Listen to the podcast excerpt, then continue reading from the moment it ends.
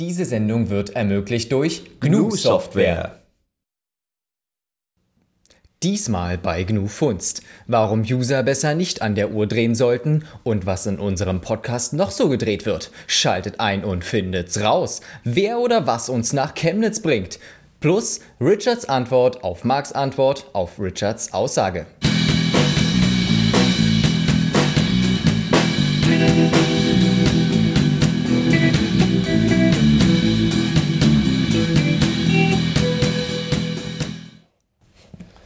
Herzlich willkommen zu unserer vierten Genufunst-Show.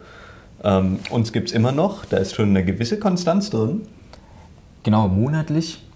Wie Ja. alle großen Dinge passieren die regelmäßig und da gibt es auch andere Dinge, die regelmäßig passieren, wie zum Beispiel Im- die Linux-Tage. Der, genau, der, der Linux-Tag in Berlin, der wird ja im äh, Mai stattfinden. Und bis dahin gibt es aber noch was, wo man hin kann.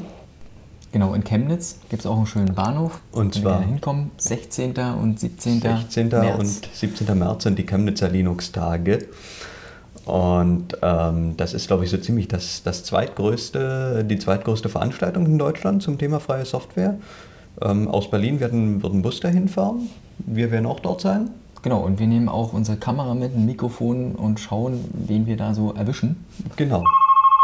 Oh, ich muss da mal ganz kurz rangehen. Holla, du hast dein Telefon aber laut gelassen. Ja, das ist äh, kein Telefon, das ist ein Rechner Mhm. mit, mit Empathy. Und ich glaube, irgendwas will uns äh, unser Techniker das ist mitteilen. unser Techniker eindeutig, genau. Den habt ihr sonst noch nie gesehen, jetzt seht ihr ihn zum ersten Mal. Ähm, ja, wir zeigen gerade Videotelefonie. Guckt mal, das geht einfach so. Ja, genau. Und unter Debian muss ich auch kaum was installieren, obwohl Freeze ist. Gut, GNOME Desktop macht es mir sehr einfach. Mhm. Und unser Techniker benutzt, glaube ich, auch GNOME, deswegen hat das einfach so Okay. funktioniert. Aber es gibt ja noch so viele andere Dinge und so ein paar technische Details dazu. Wie funktioniert das eigentlich? Genau, also Warum funktioniert das so gut in unserem Warum hier? funktioniert so super? Genau, also was wir hier sehen ist ähm, ein, ein Protokollaufsatz auf Java, aufs Java-Protokoll oder XMPP. Ähm, der Aufsatz nennt sich Jingle und der regelt, wie Videotelefonie über Java äh, verwendet werden kann. Das hängt allein am Client. Es gibt verschiedene Klienten, die das unterstützen. Hat nichts damit zu tun, wer euer Java-Anbieter ist. Ähm, das geht bei allen. Und ähm, Jingle äh, spezifiziert, wie über XMPP ausgehandelt wird, ähm, wie so ein Videosignal übertragen wird. Äh, dann findet noch ein NAT-Traversal statt äh, über Stun und ICE. Das sind, die, das sind eigentlich typische NAT-Traversal-Protokolle. Das heißt, äh, wenn ich zu Hause sitze hinter so einem Home-Router und ähm, André jetzt zu Hause sitzt hinter so einem Home-Router, können wir trotzdem, ohne großartig was konfigurieren zu müssen an den Routern, äh, direkt miteinander kommunizieren. Wenn wir im selben Netzwerk sind, dann äh, ist ähm, ICE so schlau, tatsächlich uns nur über dieses äh, äh, im internen Netzwerk direkt miteinander kommunizieren zu lassen. Und der Java-Server wird dadurch auch nicht belastet. Das Punkt-zu-Punkt-Kommunikation. Ähm, ja, Genau, und um zu zeigen, dass es nicht nur von GNOME zu GNOME Desktop funktioniert, sondern auch zu mobilen Geräten, rufe ich doch jetzt gleich mal den, den Paul an. Erstmal Tschüss, Mhm. Ähm, Erik. Dankeschön, Erik. Genau, was ich habe, ist nämlich ähm, ein N900. Das haben vielleicht verschiedene von euch. Das ist dieses native ähm, Linux-Telefon. Da klingelt's.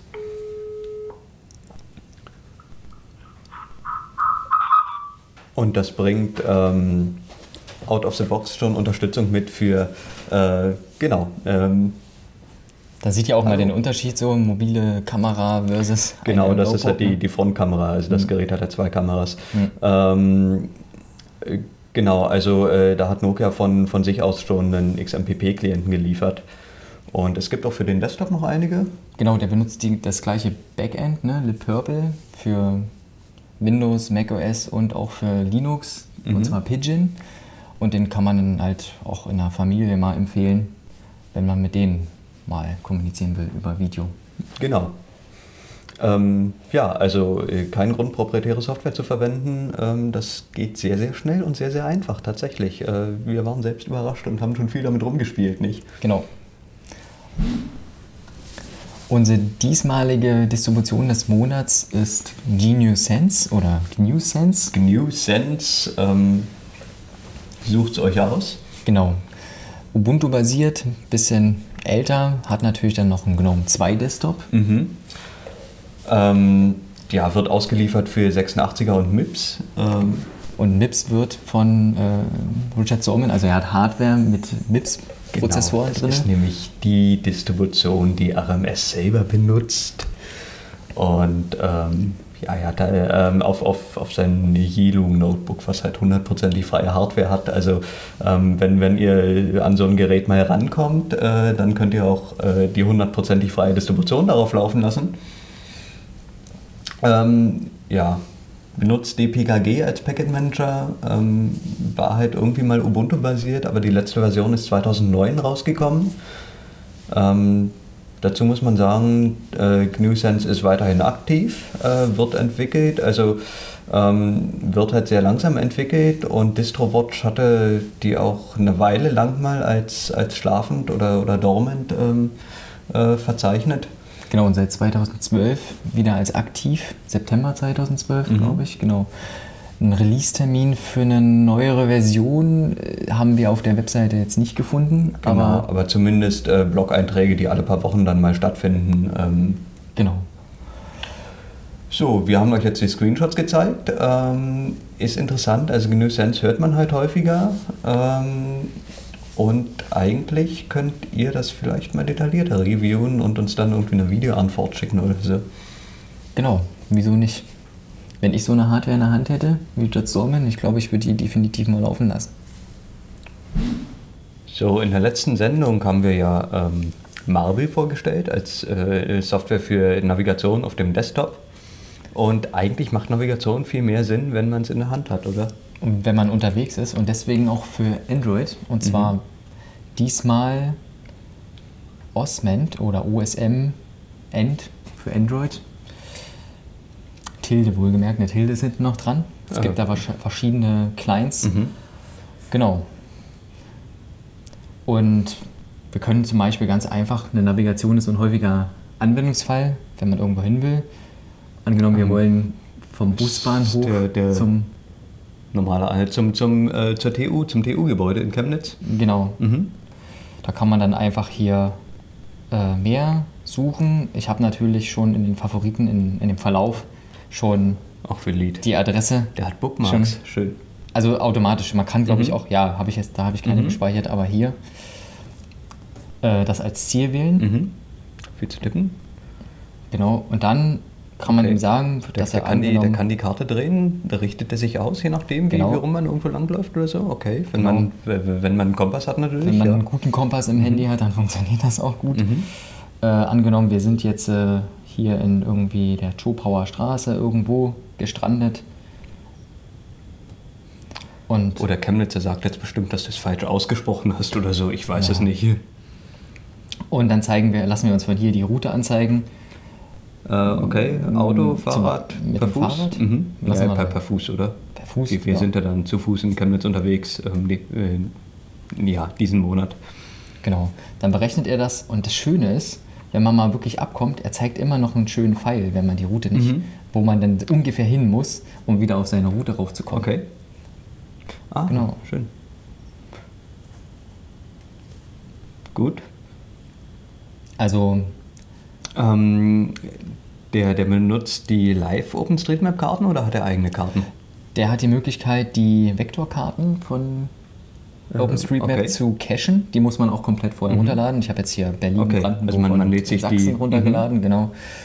Und dann kann er auch offline die Route berechnen. Deswegen Mhm. dauert es vielleicht etwas Oh, das- länger, das selbst aber man braucht dann halt nicht unbedingt eine Verbindung zum Das Internet, ist schön. Das ist zum Beispiel anders als Marble, genau.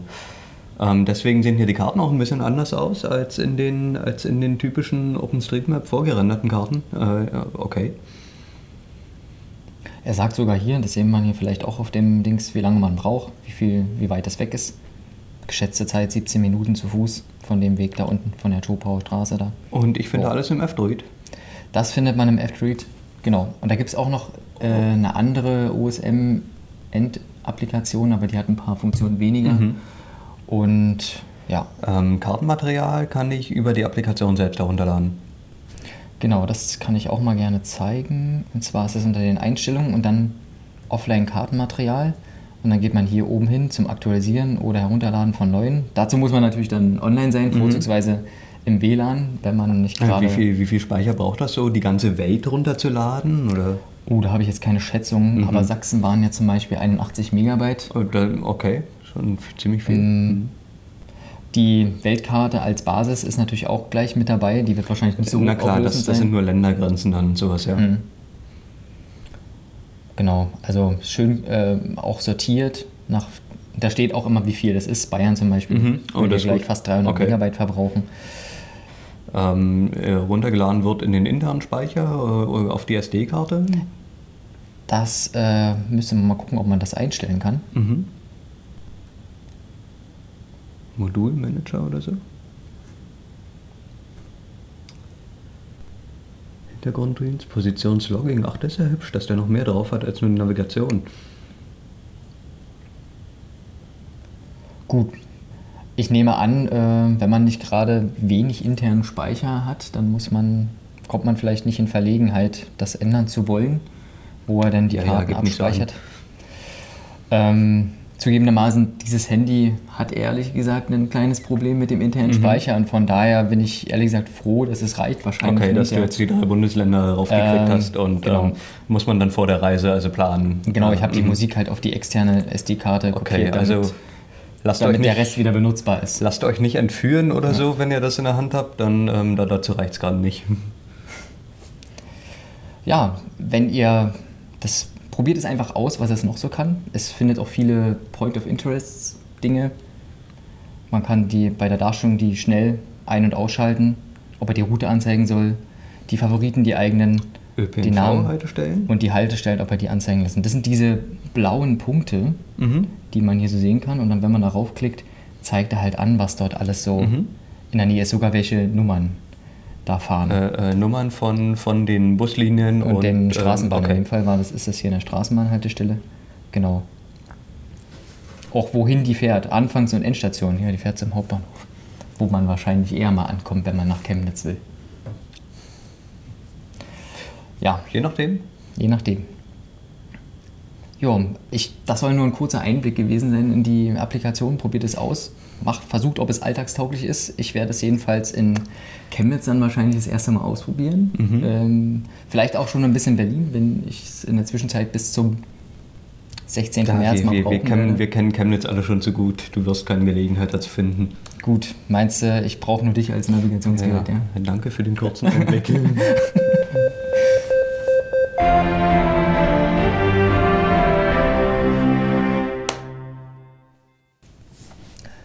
Willkommen zu den News. Heute starten wir mal wieder mit Enlightenment, aber diesmal mit dem Startschuss und zwar von Enlightenment 18. Nach sechs Wochen Genau. hat sich da schon ein bisschen was getan. Sie haben sich also getraut, die Versionsnummer 17 wirklich, wirklich festzuknopfen, festzuklopfen. Das war keine Fehlmeldung letztes Mal.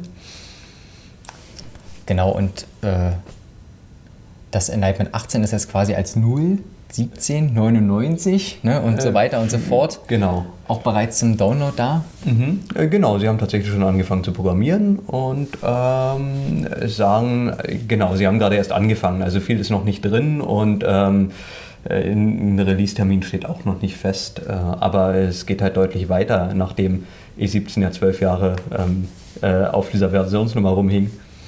Ob sie wieder zwölf Jahre brauchen werden? Vielleicht.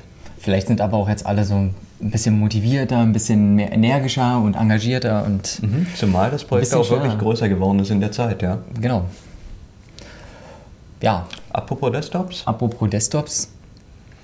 Ein paar GNOME-Entwickler haben wohl sich das ja, Linux-Apps in, in den Kopf gesetzt und da frage ich mich, haben wir nicht schon drei gute Paketmanager? Ja, die, diese Wahnsinnigen, die waren halt wahrscheinlich von, von ähm, also was, was wir hier lesen, hat uns so ein bisschen an Android erinnert äh, in einigen Fällen. Sie schlagen halt vor, selbst, ähm, selbst nochmal ja, Applikation oder Paketierung für Applikationen zu übernehmen und dann im, im User-Space so ein bisschen ähm, Apps zu installieren. Genau, die ganzen Bibliotheken, die man eh schon auf seinem System hat, die sind dann nochmal in den Paketen drin, in einzelner Datei, in so einer Art Image. Dann soll das alles in der Sandbox laufen, um es sicher zu machen. Muss man dazu sagen, das hat noch nicht laut einer trompetet oder so, hm. sondern das war erstmal eine Idee, die bei, bei einem ähm, Gnome Hackfest entstanden ist.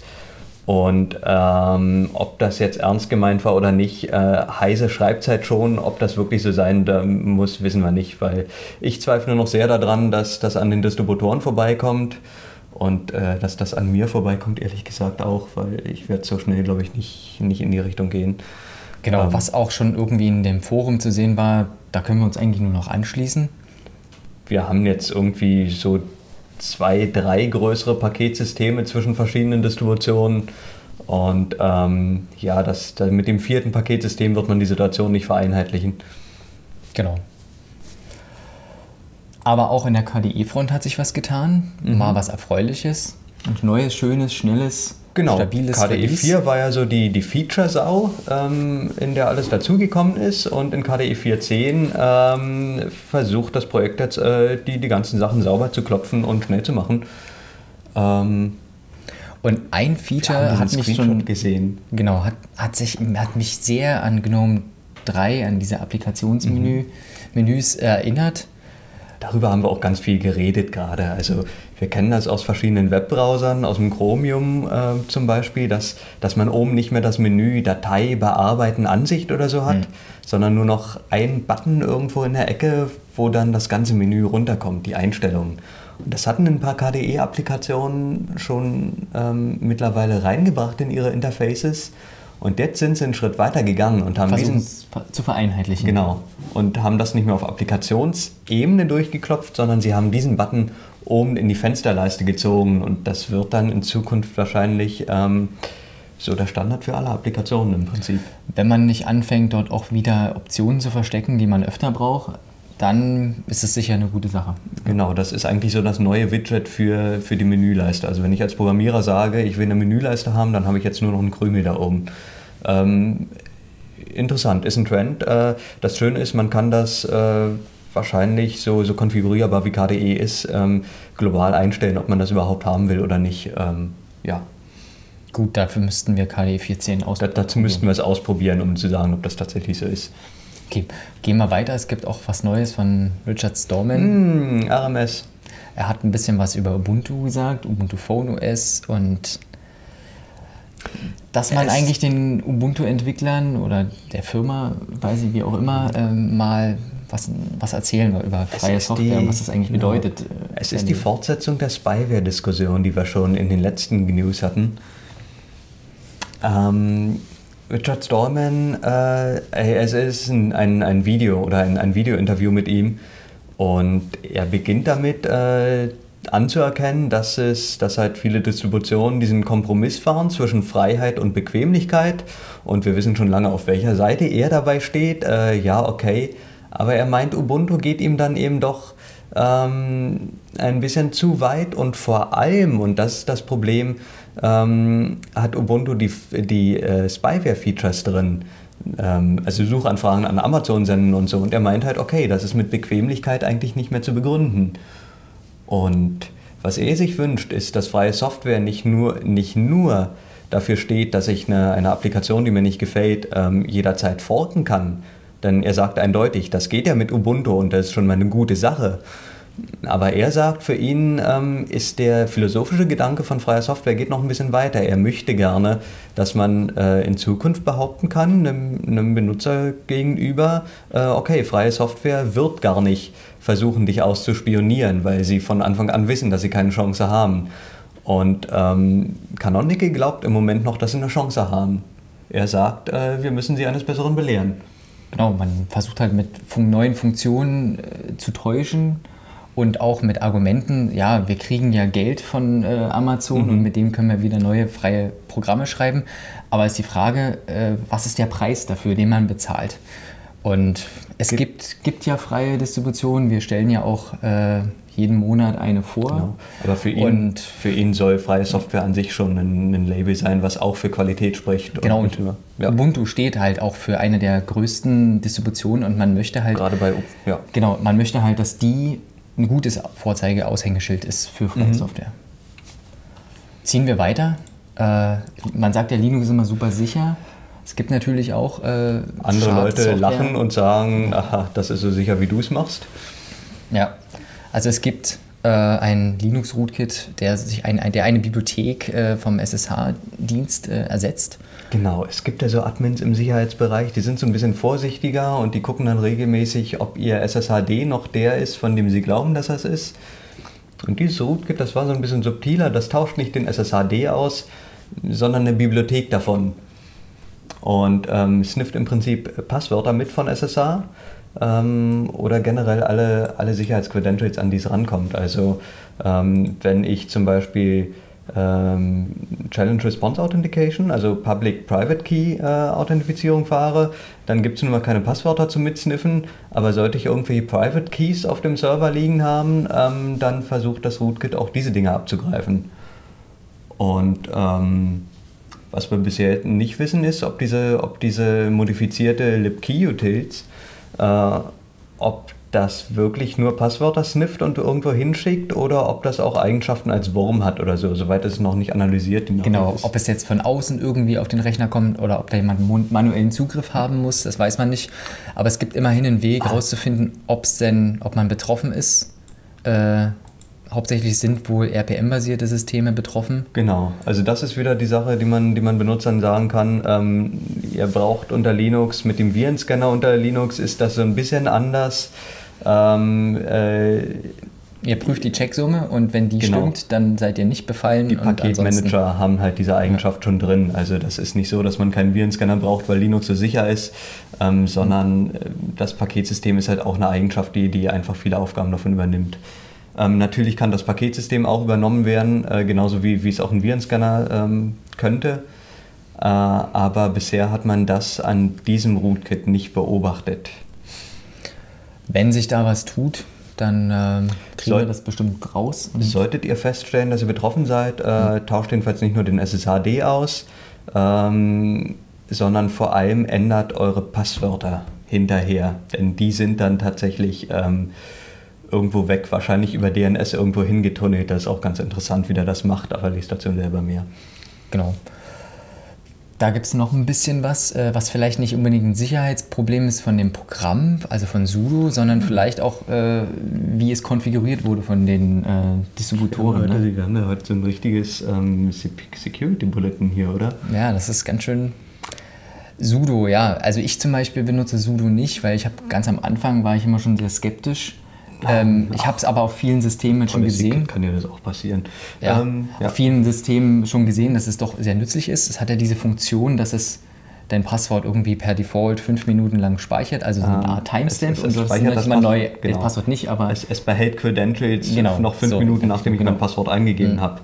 Ähm, und dann, wenn ich innerhalb dieser fünf Minuten meine Uhr um 30 Jahre zurückstelle, dann behält sie Credentials halt für 30 Jahre. Ähm, wird hier als Problem von, von ähm, Sudo dargestellt und wurde auch in der aktuellen Version von Sudo, ähm, die aktuelle Version hat ihr Verhalten so weit geändert, dass das ähm, so einfach nicht mehr geht.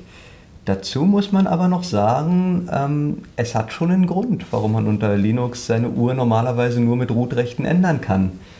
Und es gibt halt Distributionen, die lassen das den User machen und das führt dann eben unter anderem gerade markiert. Unter ja. anderem Ubuntu äh, ist standardmäßig so eingestellt, dass es äh, ermöglicht, die Zeit zu ändern ohne Root-Rechte. Genau. Ohne sudo. Und in dem Fall, ja. Ähm, das ist halt auch so ein bisschen eine, eine, eine Wurzel des Problems, ähm, was, was wir hier haben, ja.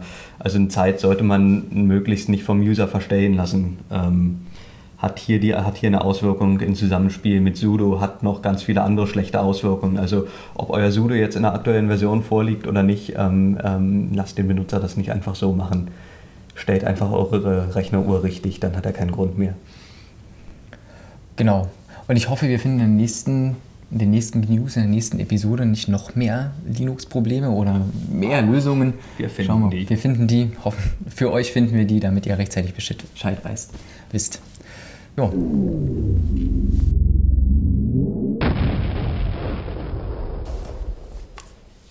So, und jetzt ähm, sind wir beim Test.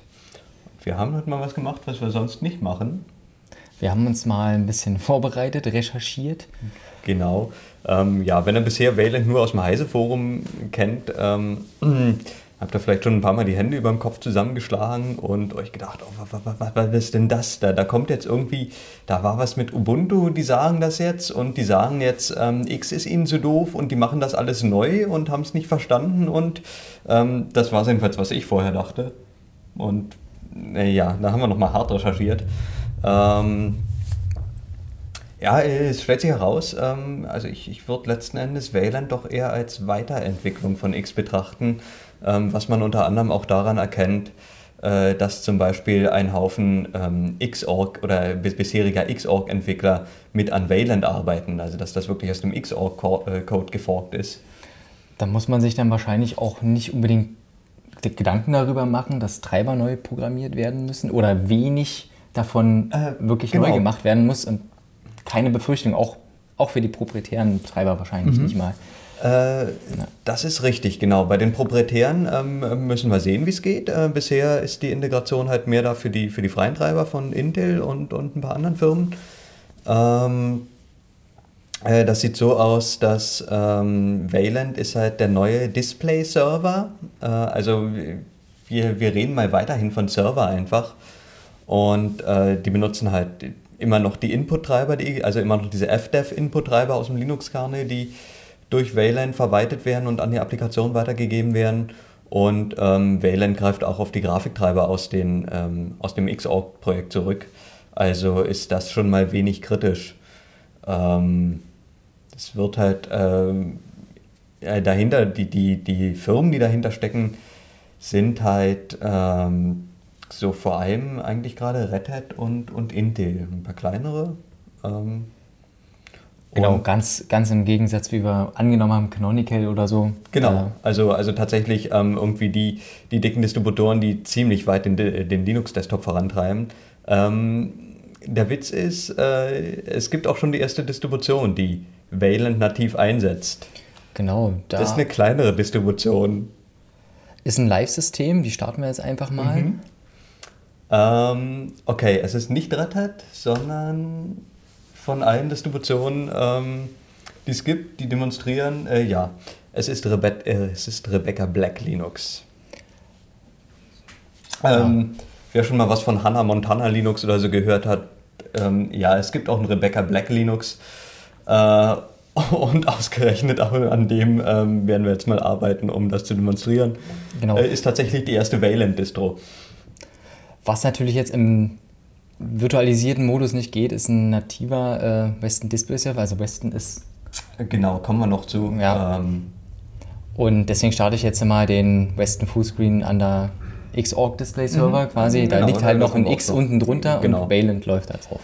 Genau. Genau. Ähm, ja, was, was ist so der, der Unterschied? Also, ähm, äh, ich denke, das weiteste, das auffälligste ist erstmal das native Compositing. Also was, wozu Xorg mal oder wozu X mal designt war, ähm, war eigentlich Fenster von Applikationen zu verwalten. Also Applikationen fangen an, irgendwas zu zeichnen und äh, wir haben einen X-Server, der diese Zeichenbefehle entgegennimmt und darauf aufpasst, dass das nur in einem Fenster passiert, dass Fenster sich überlappen können und, und Applikationen nicht aus Versehen in Fenster zeichnen, die ihnen nicht gehören und sowas. Ja, darum brauchst du dich in der Applikation nicht mehr kümmern. Und X übernimmt an der Stelle Clipping. So, und dann kam diese Sache mit dem Compositing.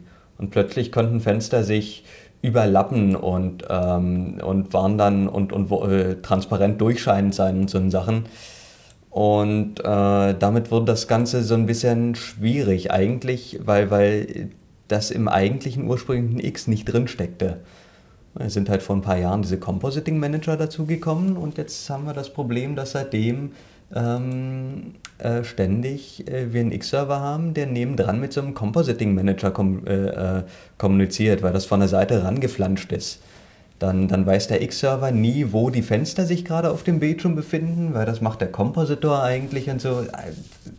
Also alles ein bisschen krumm. Und ähm, äh, deswegen stand eigentlich, dass das war schon, als das, als das angefangen hat in X, äh, war das klar, dass das irgendwie nicht ewig so weitergehen kann und dass das Compositing eigentlich nativ in den Display-Server gehört. Genau, und dann kann man halt noch ein bisschen mehr machen als bei Fenstern, die sich überlappen?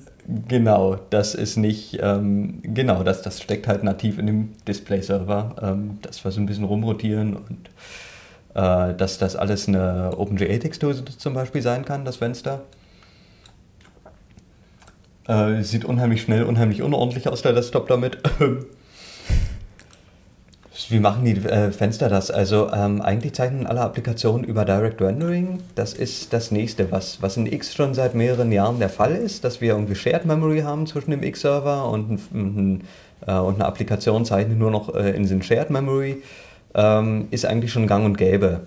Und ähm, die ganzen Vektorfunktionen, die X hat, sowas wie ich rendere Schriftarten auf dem Server oder ich rendere Vektoren auf dem Server, das, das war halt cool in den 80ern, aber das benutzt eigentlich heute keiner mehr und ähm, deswegen ist das zum Beispiel ganz hart rausgeflogen und braucht auch nicht mehr implementiert werden von dem Server, äh, worüber die Entwickler von Wayland ganz glücklich sind. Ähm, also sie, des, sie haben deswegen eben nicht X12 draus gemacht, sondern gesagt, okay, das ist das Ende von X.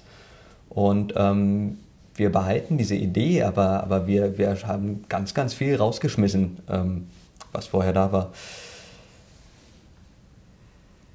Äh, dazu gehört auch, dass zum Beispiel der Window Manager in diesen Display-Server mit reinwandert. Also das, das nächste, was mit X immer einherging, ist, wenn ich Fensterverwaltung haben wollte, was jedes Desktop-Environment natürlich macht, ähm, dann macht eine Applikation ein Fenster auf und dann kommt der Fenstermanager dazwischen und meint, nee, halt, ähm, ich reparente das jetzt. Ich mache ein Fenster drumherum, in dem meine Window-Dekoration und die Schließen- und Vergrößern-Knöpfe und sowas dargestellt werden. Und dann schiebe ich das Fenster der Applikation eigentlich da rein. Und äh, das ist alles ganz haarsträubend. Und deswegen ähm, sagt Wayland auch, okay, das machen sie jetzt im Display-Server.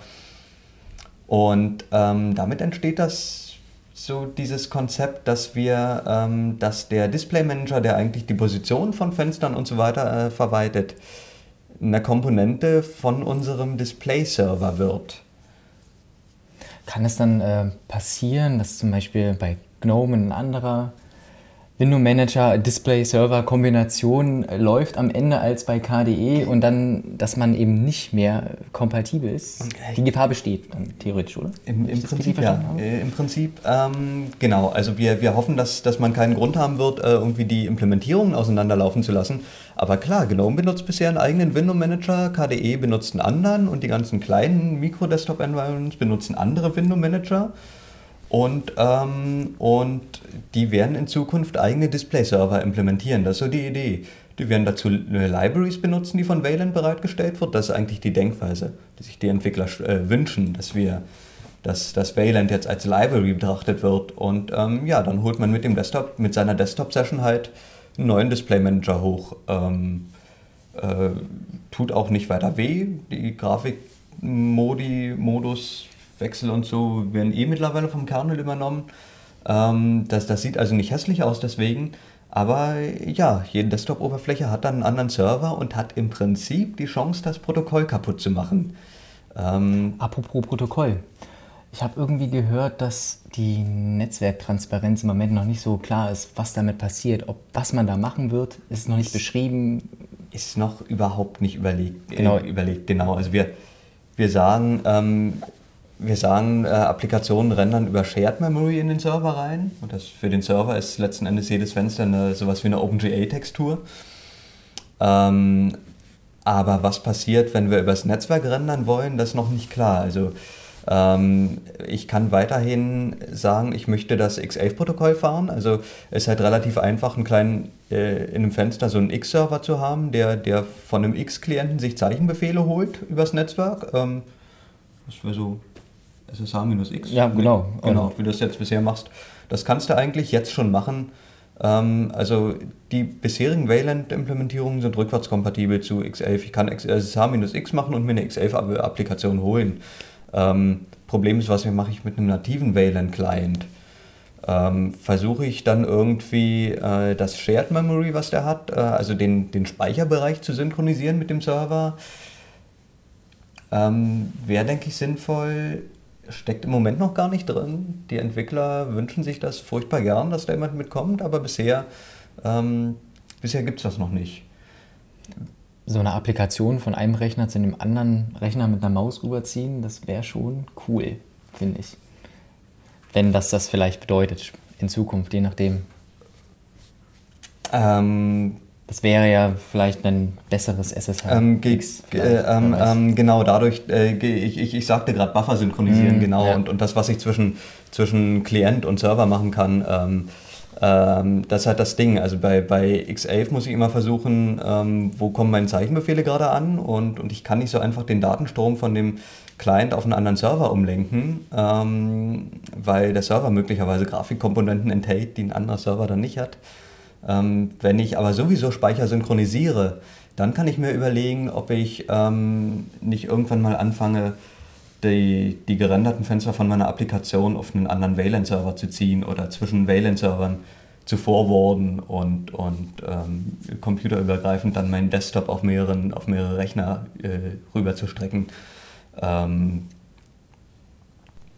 Genau, ich würde mir auch um das, um das, ähm, um Inkompatibilitäten im Display-Server erstmal nicht so eine Gedanken machen. Bisher haben eigentlich Desktop-Environments keinen Grund, tatsächlich auseinanderzulaufen bei der Implementierung von Wayland.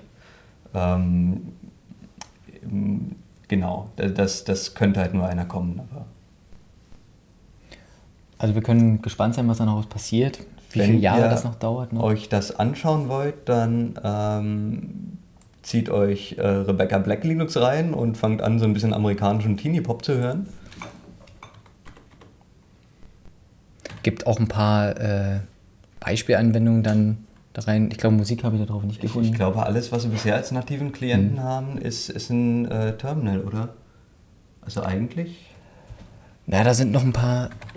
Hatte, wir hatten da vorhin so ein schönes ausprobiert hier. Äh, okay, die Demos, ja. Ja, die Demos sind ein paar drauf. Ja, aber zum Arbeiten ist eigentlich schon alles da. Genau, und dann gibt es äh, für GTK 3 einen Anfang einer Demo. Ähm, da kann man halt schon ein paar Sachen. Die Transition gucken. wird also relativ schmerzfrei sein, dadurch, dass, dass die GTK-Bibliotheken äh, können mittlerweile gegen, gegen ähm, Wayland rendern. Qt kann das auch. Äh, ich glaube, für, für den Mozilla-Kram, also für Xul, gibt es noch nicht so richtig eine Lösung und bei LibreOffice müssen wir uns das auch noch überlegen. Ähm, aber das Ganze kann halt auf Toolkit-Ebene äh, umgestellt werden. Also es ist nicht so, dass jetzt alle Applikationen umgeschrieben müssen, deswegen, umgeschrieben werden müssen. Deswegen, ähm, Gott, sieht das unaufgeräumt aus. Ja, ich soll echt mal meinen Desktop aufräumen. Mhm. Gibt es dafür einen Shortcut? Könnte man nachgucken. Probiert es aus. Hier oben gibt es noch so einen Hilfe-Button. Und da man das mit Rebecca Black Linux. Genau. Und demnächst vielleicht Red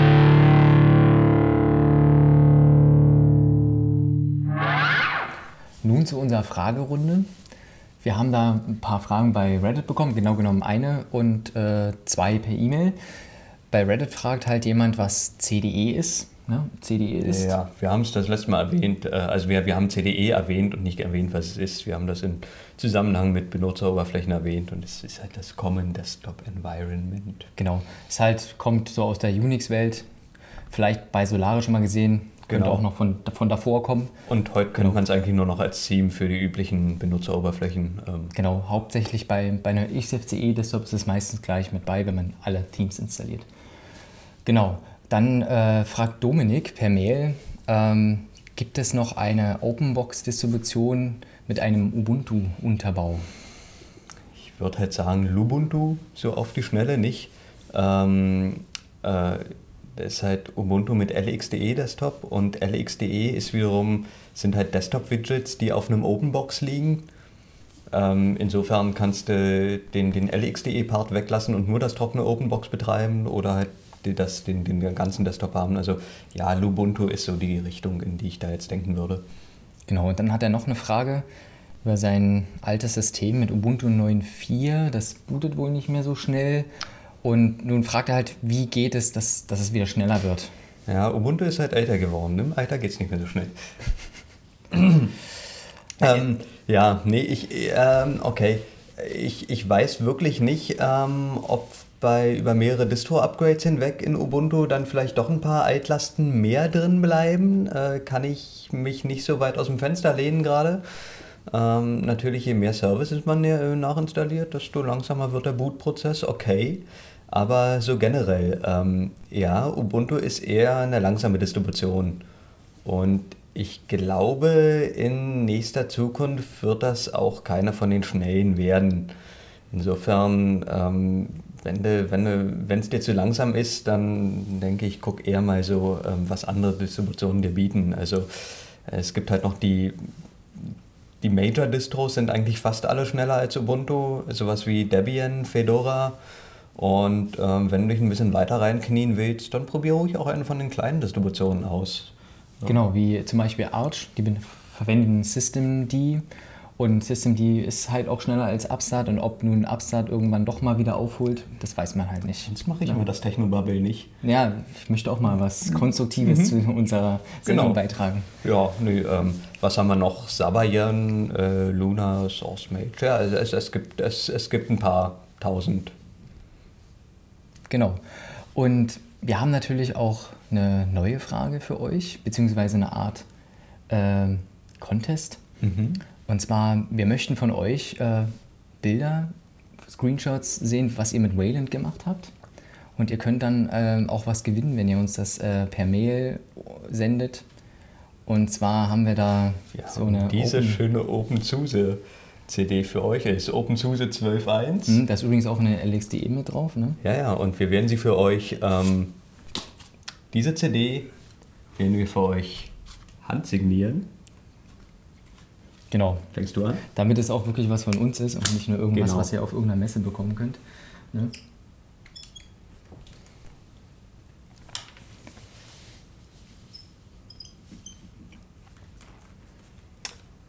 Ähm, unser Grafiker und Techniker wird auch noch unterschreiben. Diese schöne OpenSUSE-CD könnt ihr gewinnen, wenn ihr eure Adresse unter eure Antwort schreibt und ähm, uns. Beziehungsweise die Adresse dann erst schreibt, wenn ihr wisst, dass ihr die Gewinner seid. Das muss man ja dazu sagen. Das, könnt, das sagen wir in der nächsten, in der nächsten könnt, Sendung, könnt, lösen wir das auf. Und könnt, dann könnt ihr auch so machen, ja. ja. Äh, genau. Also wir schicken, verschicken es in Deutschland weit. Ist ja nicht so, dass ihr hier leer ausgeht. Ja, das war's von dieser Sendung GNU Funst und äh, wir hoffen, dass ihr wieder Spaß hat, hattet und freut euch bis aufs nächste Mal. Und vielleicht auf die Mikrognus.